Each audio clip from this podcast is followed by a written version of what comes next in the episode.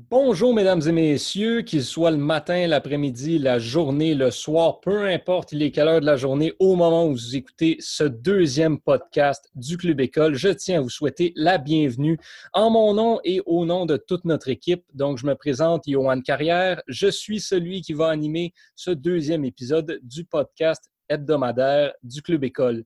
J'ai avec moi quatre de nos collaborateurs il y en a deux que vous connaissez déjà et surprise, nous en avons deux nouveaux que je vais vous présenter dans quelques instants. Je vais commencer avec mes deux anciens qui étaient avec nous la semaine dernière, dont celui qui était en charge d'animer le premier podcast.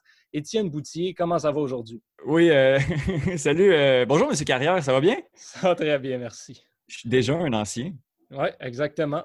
des vétérans, si on veut dire, euh, fait partie de, des originals, comme on, Exactement. Ben dirait. Ben euh, et l'autre ancien qui est avec nous aujourd'hui, Jérémy Labry. Comment ça va, mon cher? Ça va bien, toi?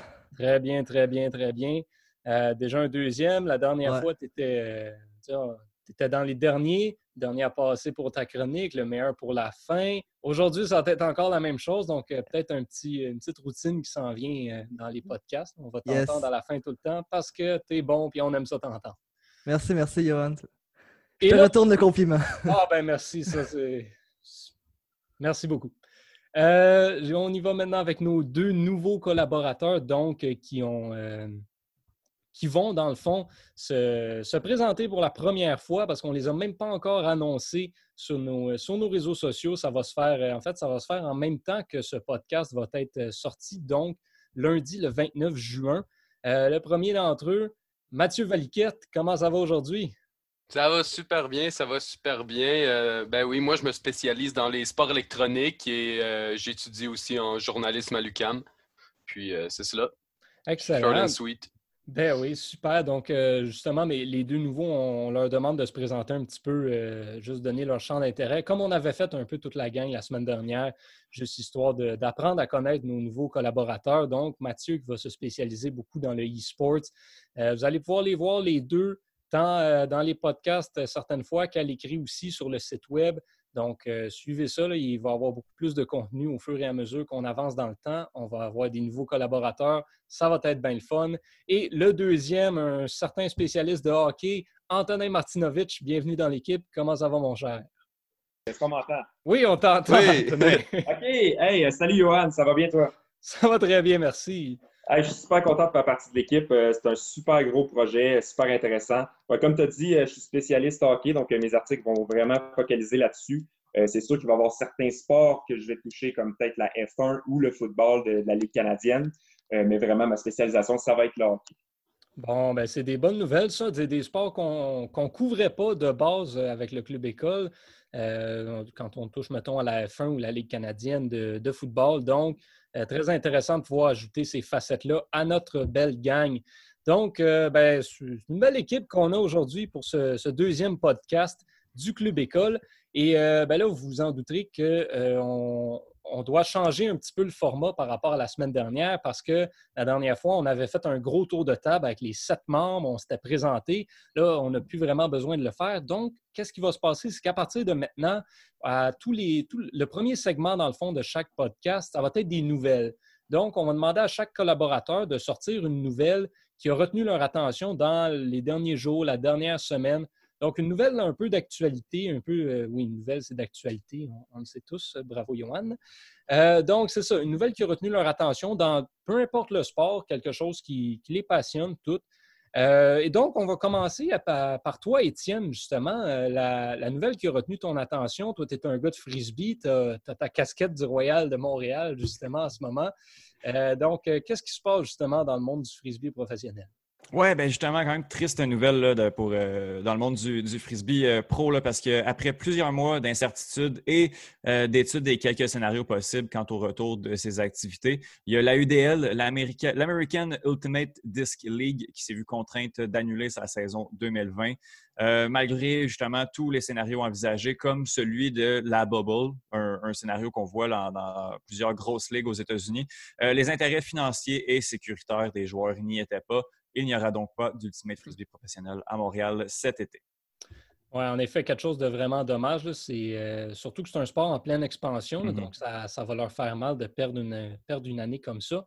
Euh, merci, Étienne. Mathieu, toi, de ton côté, c'est une nouvelle, bien sûr, sur la scène du e-sport qui a retenu Ouais. ton attention. On parle d'un d'un- streamer sur Twitch qui s'est fait bannir à vie, si je comprends. Effectivement, Guy Beam, alias Dr. Disrespect, a été banni à vie du site. C'était l'un des streamers les plus populaires sur Twitch et c'était aussi un joueur de compétition.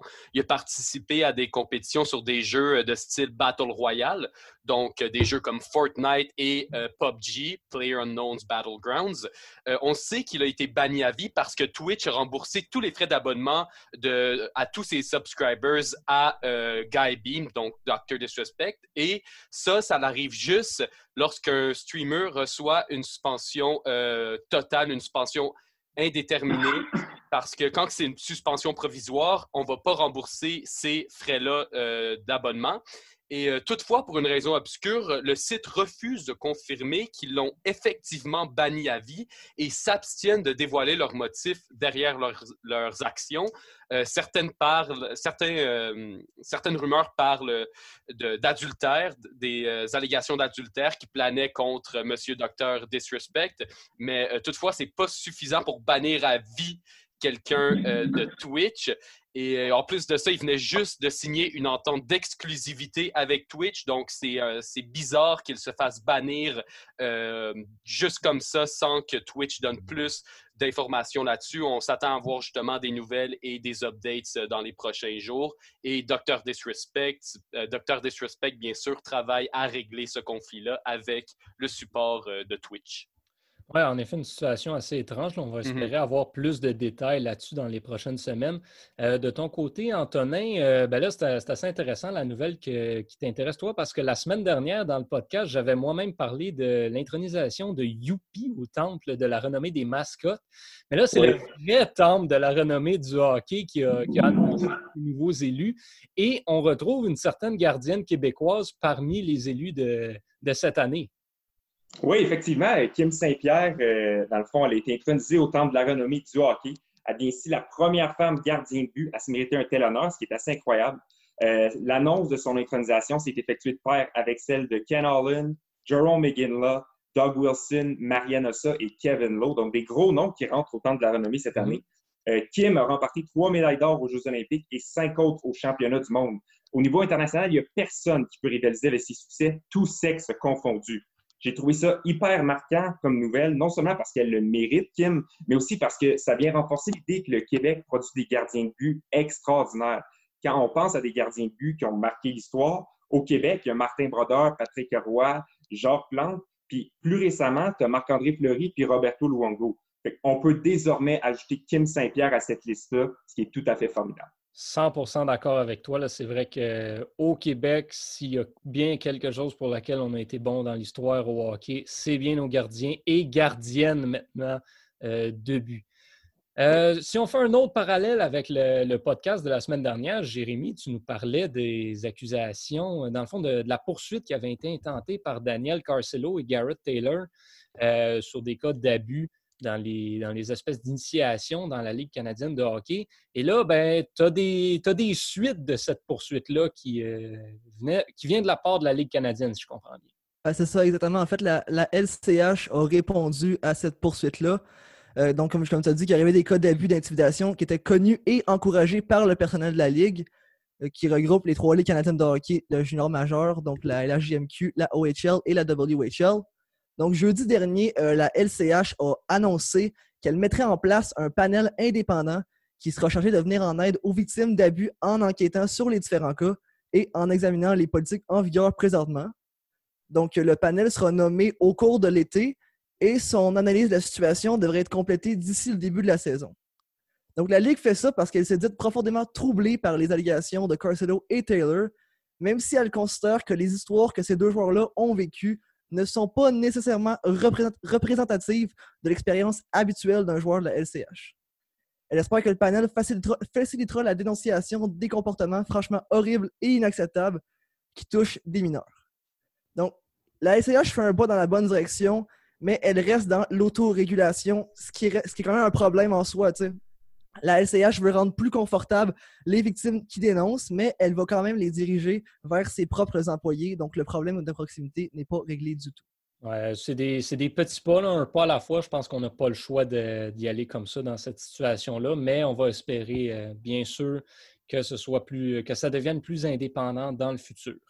Euh, donc, ça fait le tour pour notre tour d'horizon des nouvelles marquantes euh, dans les derniers jours. Puis, on va enchaîner rapidement euh, sur les chroniques pour parler encore une fois de problèmes, de, situations d'histoire dégueulasses dans le monde du sport.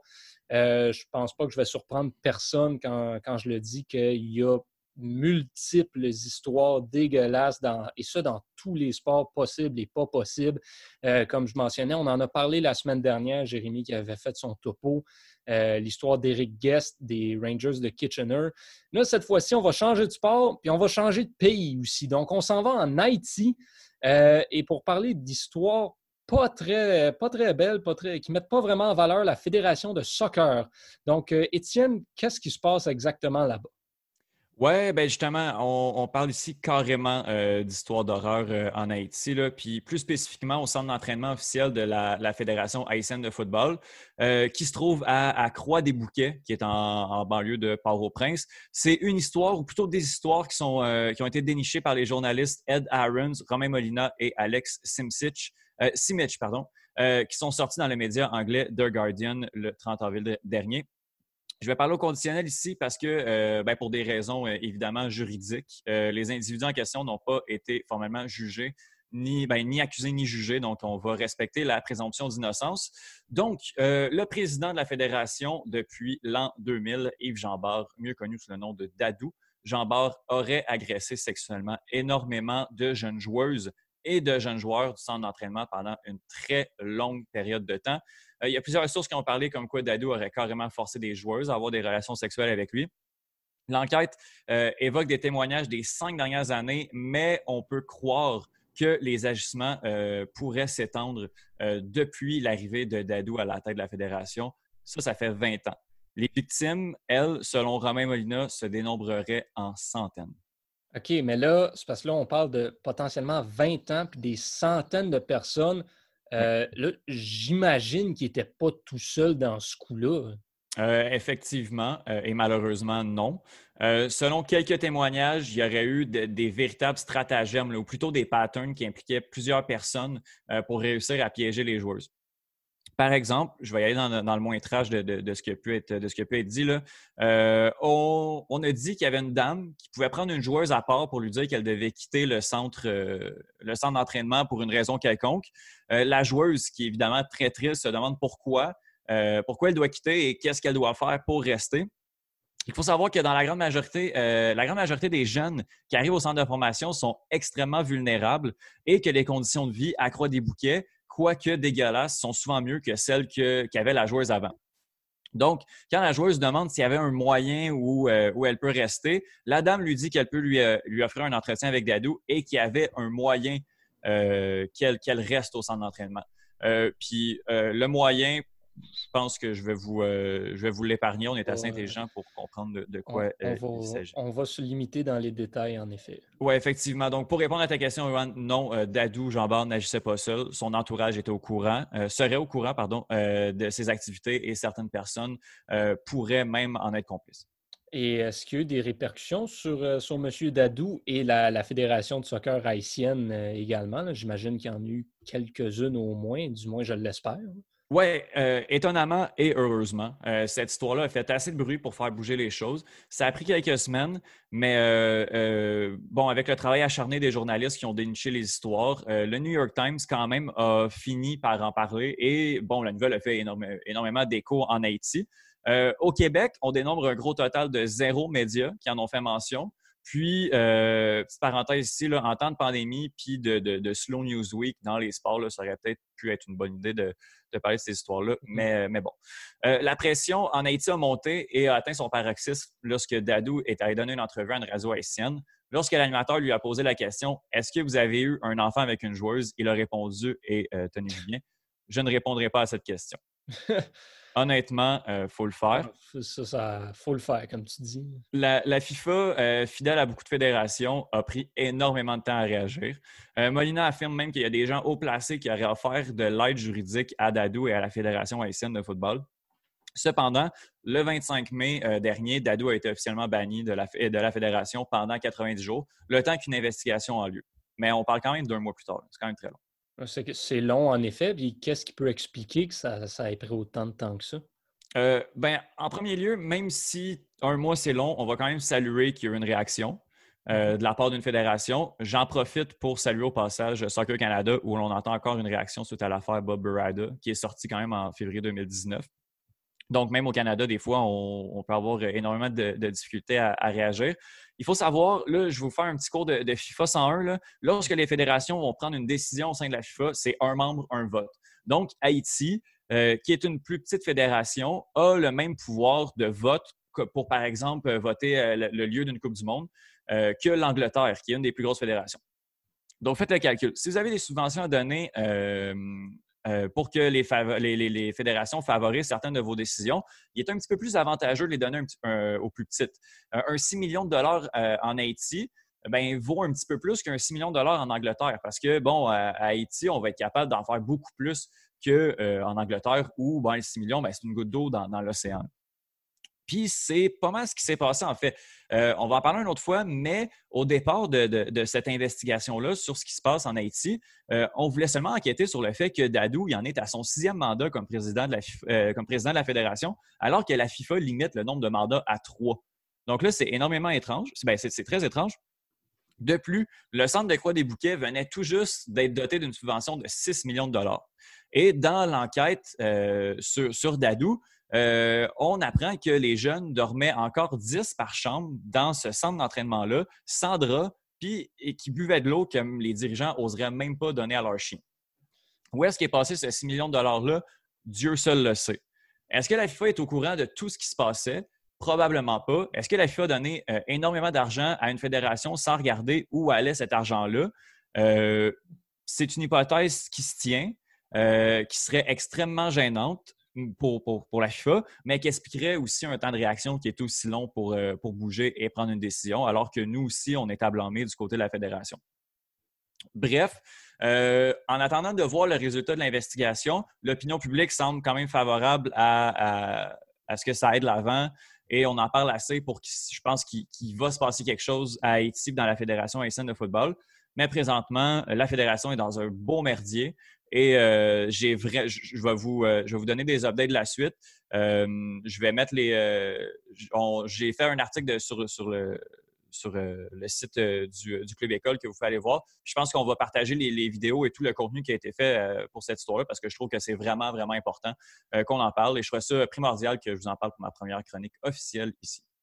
Eh merci beaucoup, Étienne. Merci, euh, merci à toi de mettre, euh, de mettre la lumière sur ces, euh, sur ces histoires-là qui restent parfois dans l'ombre un peu trop mmh longtemps. Et ben, je le rappelle, c'est une des missions qu'on s'est donnée, nous, au Club École, de justement donner une voix aux personnes qui ne parlent pas tant ou que les médias plus traditionnels ne, ne donnent pas, dans le fond, de, de mmh voix à ces histoires-là. Exact. on va enchaîner maintenant avec notre prochaine chronique. Donc, quelque chose qui n'a pas vraiment rapport. Euh, c'est celle de Mathieu. Donc, Mathieu, qui va bien sûr, c'est notre spécialiste e-sports. Il va donc aborder le e-sports. Euh, là, pour ceux qui me connaissent, euh, qui m'ont déjà entendu dans, mettons, à l'avantage terrain, par exemple, sous les, sur les ondes de choc.ca, vous savez que je ne suis pas un amateur de e-sports dans le sens où je ne considère pas que c'est un véritable sport. Euh, Mathieu, tu es là pour nous présenter le point de vue contraire. Donc, pourquoi est-ce que le e-sports devrait être considéré comme un sport à part entière? On t'écoute. Je vais essayer de vous convaincre, là, mais euh, bref, tout cela, toute cette idée-là que le e-sport euh, sont des vrais sports, ça m'est euh, venu à l'idée avec une nouvelle qui, qui, est sortie cette semaine. Donc, Adidas a annoncé qu'ils allaient commencer à s'impliquer dans le sport électronique en organisant des tournois de FIFA. Puis, c'est pas la première organisation impliqués dans le sport dit conventionnel qui a pris cette initiative-là. Je pense ici à la Formule 1, le club de soccer euh, Schalke, qui, elle, possède plusieurs équipes de League of Legends et de Rocket League et de plein d'autres jeux qui compétitionnent au niveau le plus compétitif en Europe. Et même l'Impact de Montréal et les Canadiens de Montréal possèdent, ont mis sous contrat des joueurs professionnels. Euh, selon moi, euh, Adidas a suivi cette vague-là parce que dans durant le confinement, bien sûr, tous les autres sports conventionnels ont arrêté et euh, les forces du e-sports, des e-sports sont ressorties. En fait, pas besoin d'être sur place pour diffuser euh, une compétition de e-sports. Euh, les e-sports comportent aussi leurs avantages au niveau amateur. Par exemple, est-ce que vous autres, vous avez fait du, du sport au secondaire, par exemple? Oui, certainement. Ouais. C'est quoi que tu faisais? Ah, ben écoute, euh, j'en ai fait plusieurs. Soccer sur hockey, euh, hockey, hockey sur glace. Euh, OK. du hockey sur glace, juste du hockey sur glace, ça te prend une patinoire, ça te prend un gym, ça prend plein, plein de choses.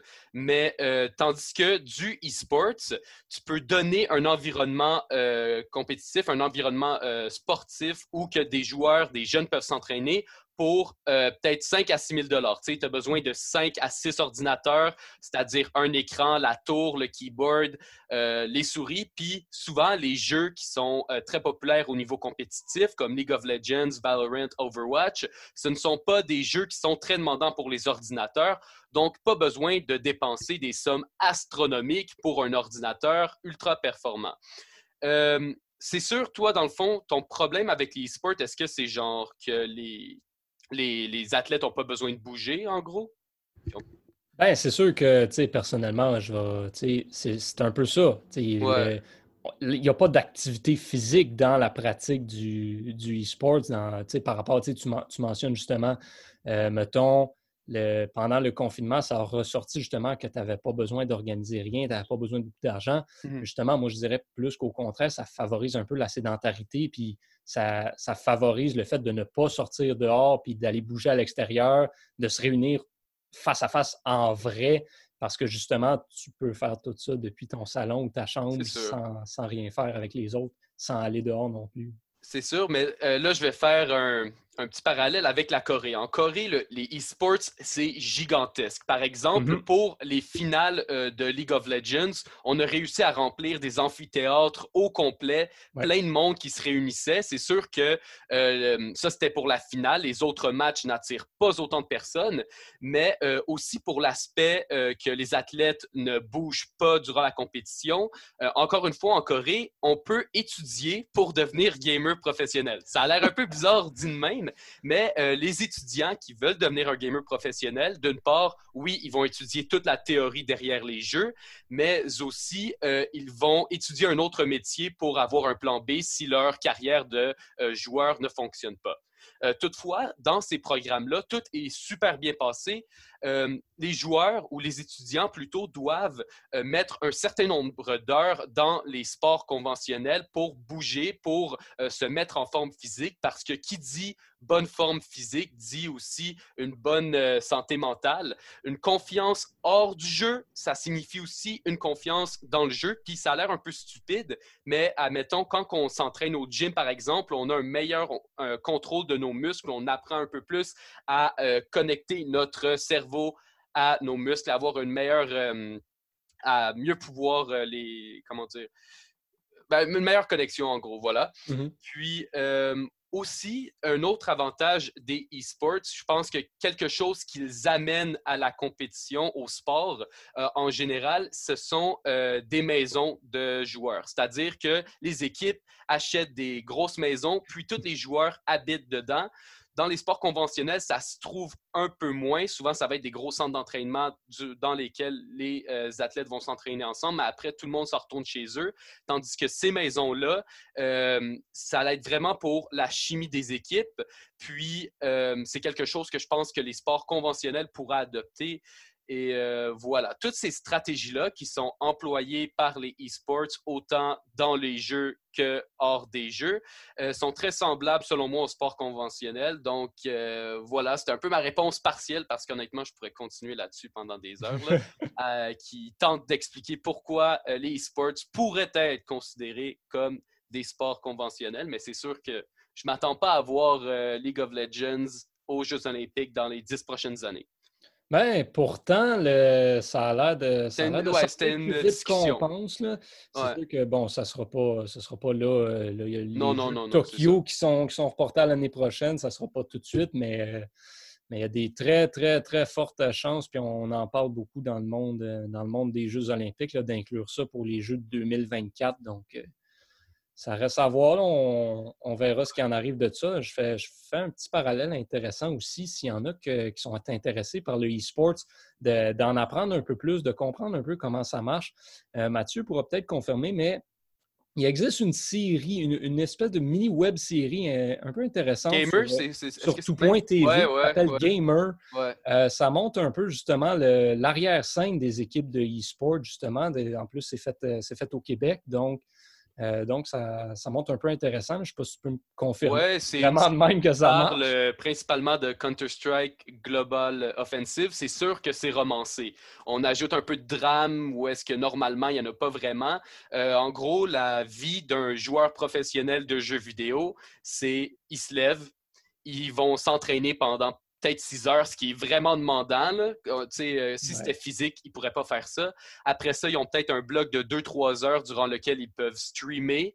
Ensuite de ça, ils doivent euh, s'entraîner, ils vont se laver puis ils se couchent. Tandis que dans la série Gamer, c'est pas nécessairement cela qui est montré.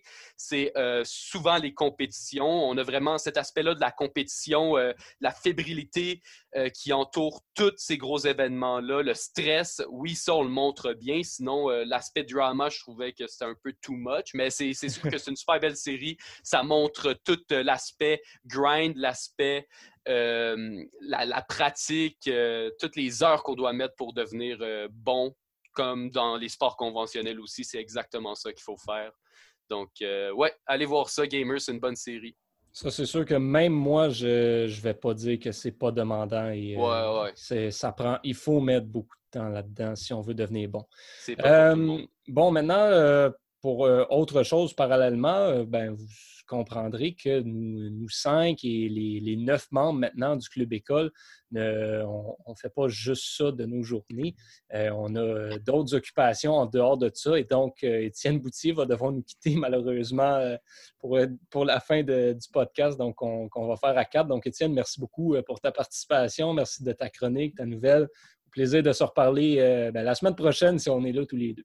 Ben oui, ben merci, euh, merci à toi, Johan. Ouais, je dois aller euh, entraîner. Euh, le, soccer repart tranquillement au Québec, donc je dois aller entraîner une équipe. je ne sais pas si tu as prévu le dire, mais on, le podcast est disponible sur, sur les plateformes. Là, Donc, ben, c'est ça, Apple, ah euh, Google Play, Spotify. oui, exactement. Euh, j'avais oublié de le mentionner. Euh, j'avais omis de le mentionner en, début, en introduction, mais on est maintenant, on est maintenant disponible sur, sur iTunes, sur Google Play, sur Spotify, sur Balado Québec.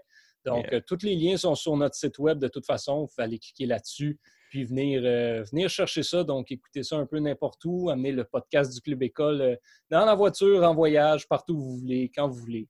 Aucune raison de ne pas nous écouter. Là. Aucune raison.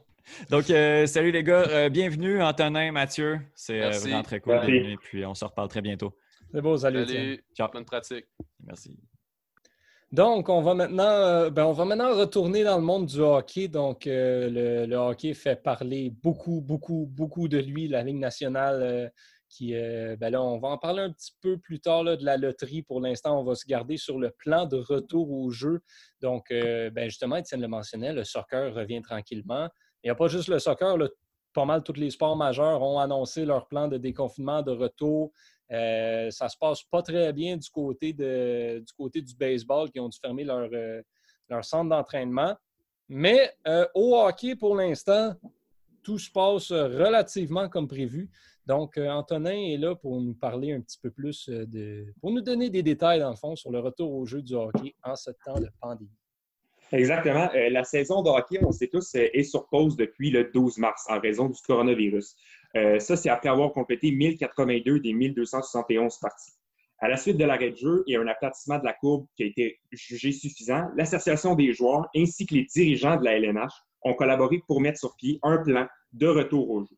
Il s'agit d'un plan en quatre phases. Donc, le voici. La phase 1, ça se passait du 12 mars au début juin. Les équipes ont été ordonnées de se placer en confinement le plus possible. Ça, ça veut dire en quarantaine, pas d'entraînement, euh, que dalle. Ensuite, la phase 2. Euh, on est présentement dans cette phase. À partir euh, du 8 juin, ça a commencé il y a une couple de semaines, les équipes ont eu l'autorisation de participer à des entraînements volontaires par petits groupes sur la glace et hors la glace. Ça, ça va se passer dans, ça se passe dans leurs arénas respectifs. Euh, les groupes sont composés d'un maximum de six joueurs, qui inclut un nombre limité de membres du personnel.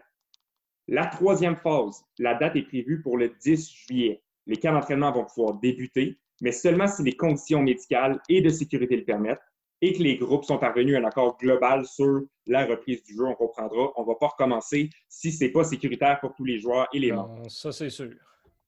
Euh, la euh, quatrième phase, il n'y a pas encore de date prévue pour cette phase-là ça va être la date du retour au jeu.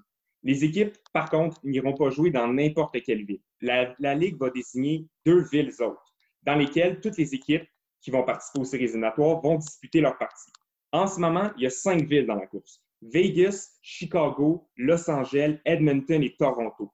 À la base, il y en avait dix. Euh, sauf qu'ils se sont pas mal tous désistés, incluant Vancouver plus récemment, euh, suite en raison de conseils d'experts et en sécurité publique. Euh, sauf que là, euh, c'est bien beau tout ça, sauf que ça se complique. Parce que chaque conférence va se faire attribuer une ville haute avec des arénas, des hôtels, des moyens de transport et des lieux pour pratiquer sécuritairement. Ensuite de ça, les équipes vont être limitées à un maximum de 50 membres du personnel avec un nombre restreint de personnel de soutien permis d'entrer dans les arénas. Ça, c'est beaucoup de paperasse, beaucoup de gestion. Maintenant que ça c'est dit, voici comment vont se dérouler les séries éliminatoires si elles ont lieu. Donc, si tout va bien et si tout est sécuritaire. C'est un peu compliqué à comprendre. Je vais essayer de simplifier ça. Il y a 31 équipes dans la Ligue nationale de hockey. Les 24 meilleures équipes, basées sur le pourcentage de points accumulés durant la saison régulière, vont participer et s'affronter dans un tournoi de style round robin. Un round robin, c'est toutes les équipes, soit les quatre meilleures de chaque conférence, donc huit équipes au total, vont toutes s'affronter une fois chacune dans leurs conférences respectives pour déterminer leur position dans le classement lors de la première ronde. Ça, c'est pour les équipes qui sont au top de leur conférence. Ensuite, les 16 autres équipes qui vont compétitionner dans des rondes de qualification 3 de 5. Les équipes gagnantes vont jouer contre les équipes du top 4 des conférences dans la première ronde. À partir de la deuxième ronde, ben, de la première, de la deuxième, de la troisième et de la finale, ça va être des 4 de 7. Ça va finir avec la Coupe Stanley. En ce moment, ben, en ce moment, je dis en ce moment, mais c'est confirmé, les huit équipes au sommet de leur conférence qui vont s'affronter durant le round robin. Ça va être Boston, Tampa Bay, Washington et Philadelphie dans l'Est. Et dans l'Ouest, ça va être Saint-Louis, Colorado, Vegas et Dallas. C'est bien beau tout ça, sauf que le plan est beaucoup critiqué. Il y a plein de gens qui doutent de la, possibilité d'un retour au jeu éventuel. C'est le cas notamment de John Oliver, l'animateur de l'émission hebdomadaire Last Week Tonight présentée sur HBO, qui en a notamment parlé. Je vais le citer. Quand on y pense pendant plus d'une seconde, tout devient beaucoup, beaucoup plus compliqué, car bien sûr, vous ne vous contenteriez pas d'isoler des joueurs. Vous le feriez pour le personnel d'entraîneur, les médecins d'équipe, les arbitres, les préposés de clubhouse, les chauffeurs de bus, les équipes de tournage et le personnel d'hôtel, pour n'en nommer que quelques-uns. Selon une estimation, même une bubble league, ça nécessiterait près de 10 000 personnes qui auraient toutes besoin de tests constants. Alors que les lutteurs professionnels, les combattants de l'UFC et les athlètes universitaires n'ont pas d'union, ceux des grands sports professionnels en ont. Ils ont donc un grand pouvoir de négociation et certains grands noms ont encore des grosses préoccupations.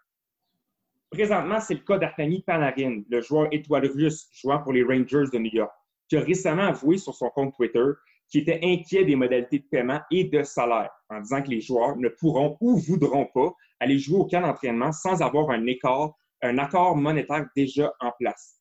Claude Julien, l'homme de 60 ans, entraîneur-chef du Canadien, s'est aussi inquiété en disant que sa famille et sa vie sont, sont plus importantes que son travail à ce point-ci, ce qui est extrêmement comprenable.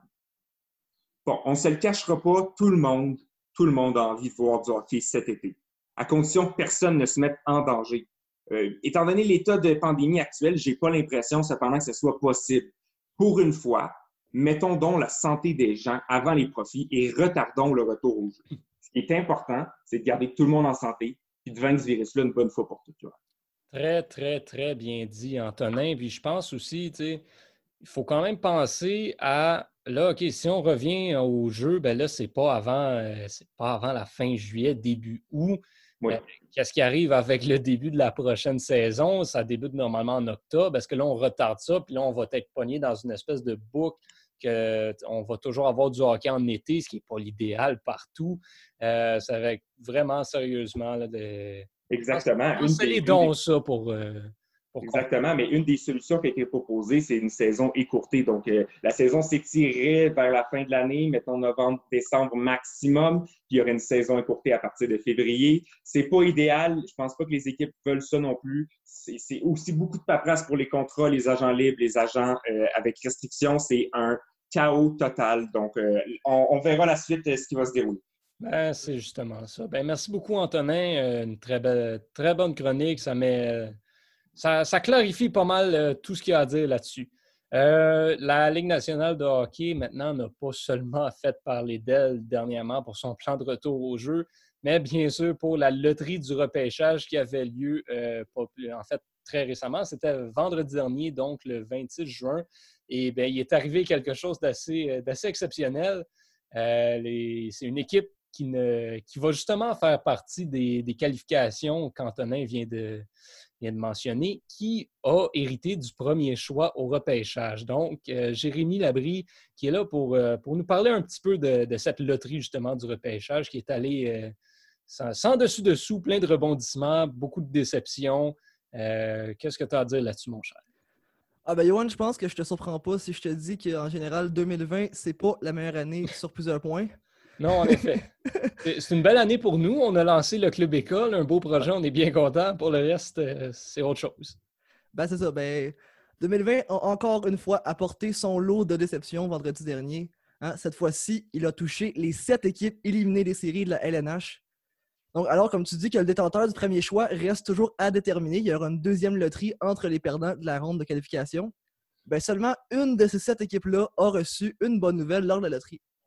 C'est les Kings de Los Angeles qui ont monté de deux rangs, étaient supposés repêcher quatrième, vont finalement repêcher deuxième, alors que toutes les autres équipes ont descendu. Donc cette année à la loterie, six perdants, mais on trouve deux grands perdants, les Red Wings de, Détroit et les Sénateurs d'Ottawa. Donc les Red Wings, euh, c'est eux qui avaient le plus de chances de repêcher premier. Ils se retrouvent finalement avec le quatrième choix au total. C'est donc la quatrième fois consécutive que les Red Wings glissent à la loterie. Ce qui est évidemment un autre coup dur pour cette organisation-là, comme on le sait que les partisans se font de plus en plus rares.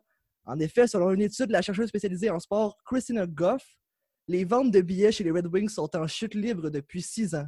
On compte une différence de plus de 200 000 billets entre le nombre de billets vendus en 2013-2014 et celui vendu cette saison.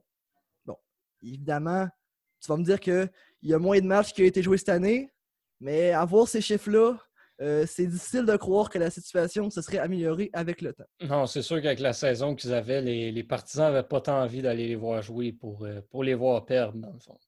Ben, c'est ça, 39 hein, points en 71 matchs, c'est vraiment pas beaucoup, 17 victoires seulement. Euh, très peu pour.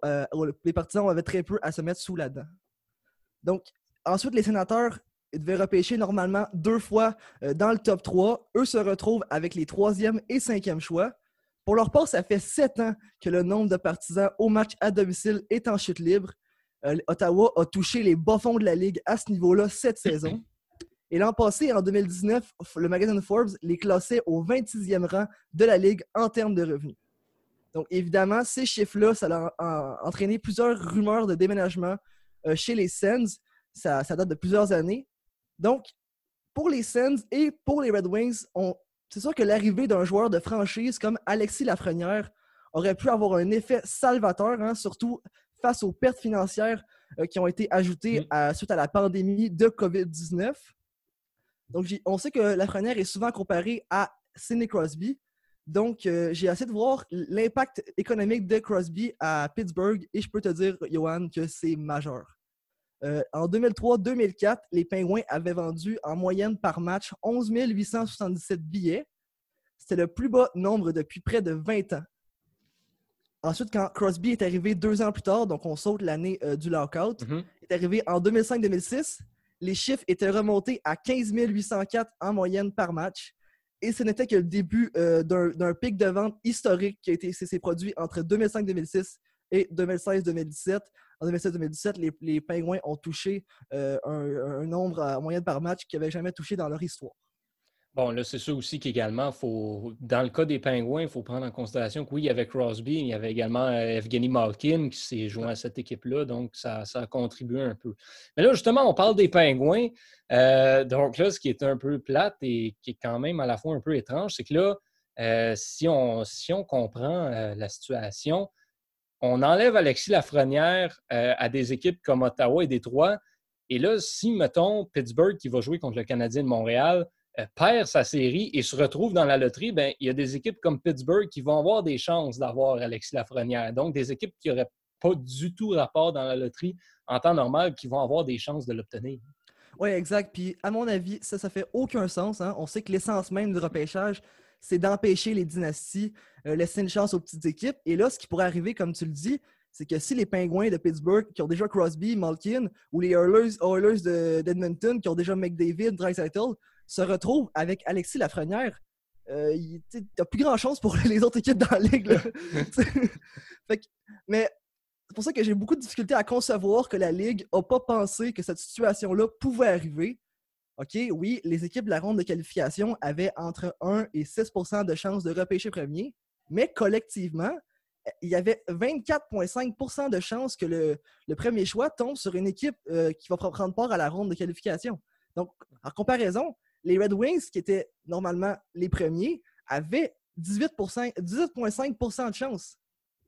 Et ensuite, ben, si, si ce 24,5% en, fait, euh, si une fois que le premier choix a été donné aux équipes à déterminer, euh, tu leur sépares les chances également, donc 12,5% de chance chaque, ben, le pourcentage de 1 à 6, il ne veut plus rien dire du tout.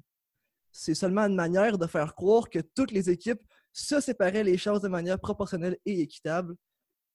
Donc, cette décision-là, à mon avis, doit faire très mal aux Jets de Winnipeg, qui normalement auraient été à la place de l'équipe E et auraient euh, donc remporté la loterie. Maintenant, ils vont devoir euh, séparer leurs chances avec les autres équipes qui vont ben, potentiellement perdre la ronde de qualification. Oui, exactement. Euh, c'est sûr que c'est assez plate pour, pour des équipes, mettons, dans cette situation-là, comme les Jets. mais veux-tu bien m'expliquer pourquoi la Ligue préparait quelque chose dans ce style-là à la loterie?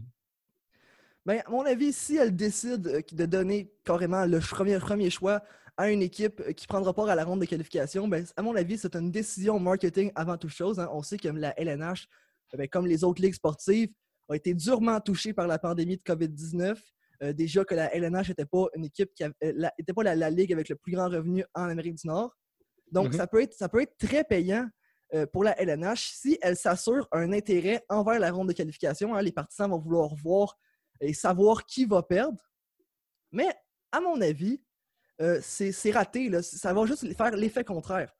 La ronde de, qualification, pour ma part, ça s'annonçait très intéressante. Hein. On rentrait des équipes euh, peut-être moins bonnes qui peuvent être des, underdogs. Mm-hmm. Mais à mon avis, elle, devient moins intéressante que prévu parce que ces underdogs-là, ben, j'imagine mal qu'ils vont se forcer à gagner la Coupe Stanley quand ils ont une chance de, se retrouver avec le premier choix et de repêcher Alexis Lafrenière, ben, qui pourrait leur donner des Coupes Stanley euh, sur plusieurs années. C'est pourquoi la décision de la loterie de faire la loterie avant les séries. Euh, maintenant que le premier choix revient à une équipe de la ronde de, qualification, ben, ça vient de perdre tout son sens. C'est sûr qu'en plus, euh, cette année, c'est un repêchage vraiment très profond. Il va y avoir beaucoup de futures vedettes de la Ligue. Donc, même si mettons, tu perds ton tour de qualification, mais tu ne gagnes pas le premier choix, tu t'assures quand même d'avoir un joueur euh, d'un excellent calibre. D'ailleurs, euh, je vous invite à suivre ça dans les, prochains, dans les prochains jours, voire les prochaines semaines. On va avoir des. Euh, on est quelques-uns qui vont se mettre sur, sur les, dans le fond, la, mode des repêchages simulés.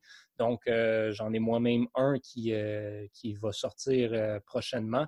Donc, ben, je vous invite à suivre ça, puis à nous laisser vos commentaires un peu si vous êtes d'accord, pas d'accord, si vous pensez que certaines équipes vont repêcher d'autres joueurs. Là, c'est sûr que c'est pas mal un consensus que l'équipe a déterminé va y aller pour la Lafrenière. Mais ensuite de ça, il y a une certaine bataille intéressante pour le deuxième choix.